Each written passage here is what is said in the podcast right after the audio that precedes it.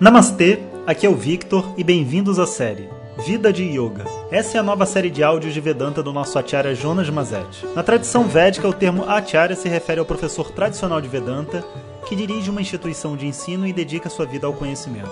Jonas Mazet é formado pelo curso de três anos do Swami Dayananda na Índia e hoje dirige seu próprio Instituto de Vedanta no Brasil. O seu propósito com esses áudios é permitir que as pessoas possam saborear o néctar do conhecimento e, quem sabe, despertar para uma nova liberdade. Olá pessoal, namastê. Então, um bom dia a todos. Estou gravando esse áudio aqui do Rio de Janeiro, onde eu estou hoje. E... Mas eu não queria deixar de gravar o áudio para vocês. Eu estou animado também com esse tópico da vida do yoga. Ontem a gente conversou sobre Karma Yoga. E hoje vamos falar um pouco mais sobre esse tema.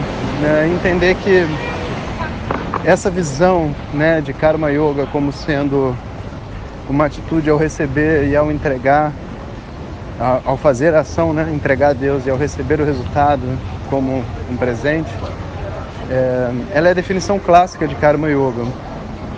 Mas na medida que os mestres vão vivendo esse, essa atitude né, de vida chamada de Karma Yoga, a gente vai compreendendo Karma Yoga através de outros prismas.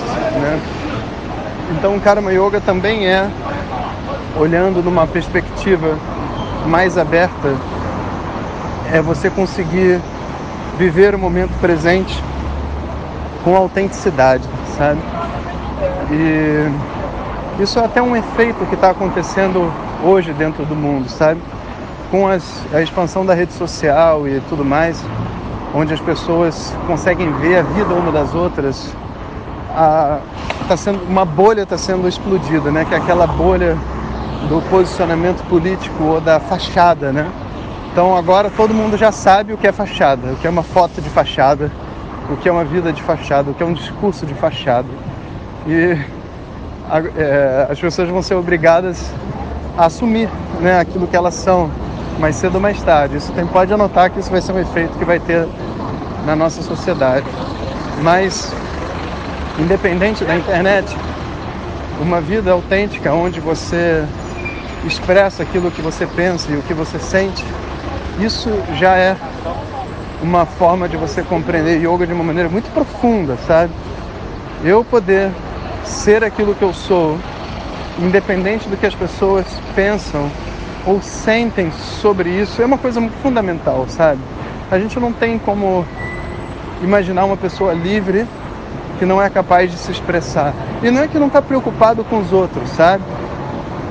Eu posso estar tá preocupado com os outros, mas eu não posso assumir a responsabilidade pela felicidade dos outros e muito menos não dizer o que eu penso ou o que eu sinto, porque o que eu penso e o que eu sinto pode machucar alguém.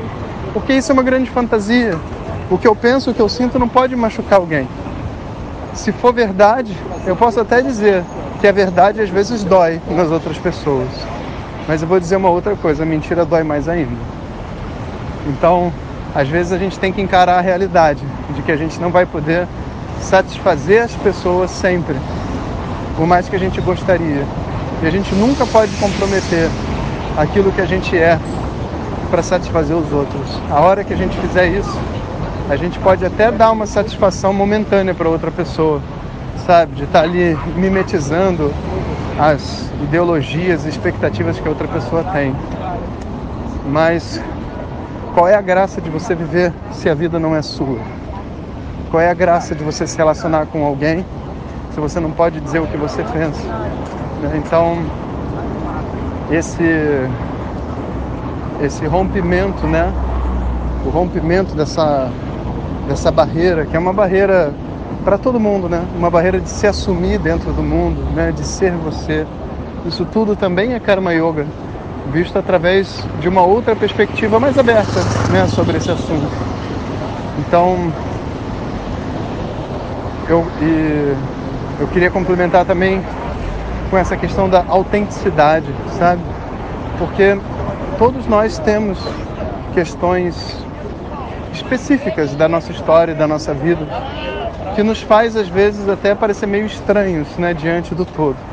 E não é só uma questão do que a gente sente ou que a gente pensa, é uma questão de que a gente precisa se ver como sendo diferente de todas as outras pessoas, sem se achar um ET, sabe?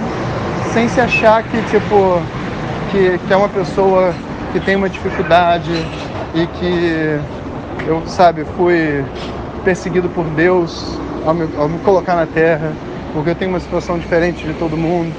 E, e, olhar de uma outra forma. Todos somos diferentes de todo mundo, sabe? E aí entra esse, essa questão de tipo, a primeira pessoa a gostar de mim tem que ser eu mesmo. A primeira pessoa a ter orgulho de mim tem que ser eu mesmo. A primeira pessoa a cuidar de mim tem que ser eu mesmo. É, isso é, na verdade, uma vida livre, né? Autenticidade e uma coragem mesmo, né? Uma coragem mesmo interna de se colocar de uma maneira coerente e limpa, sabe? Esse é o espírito de Karma Yoga de uma maneira mais profunda.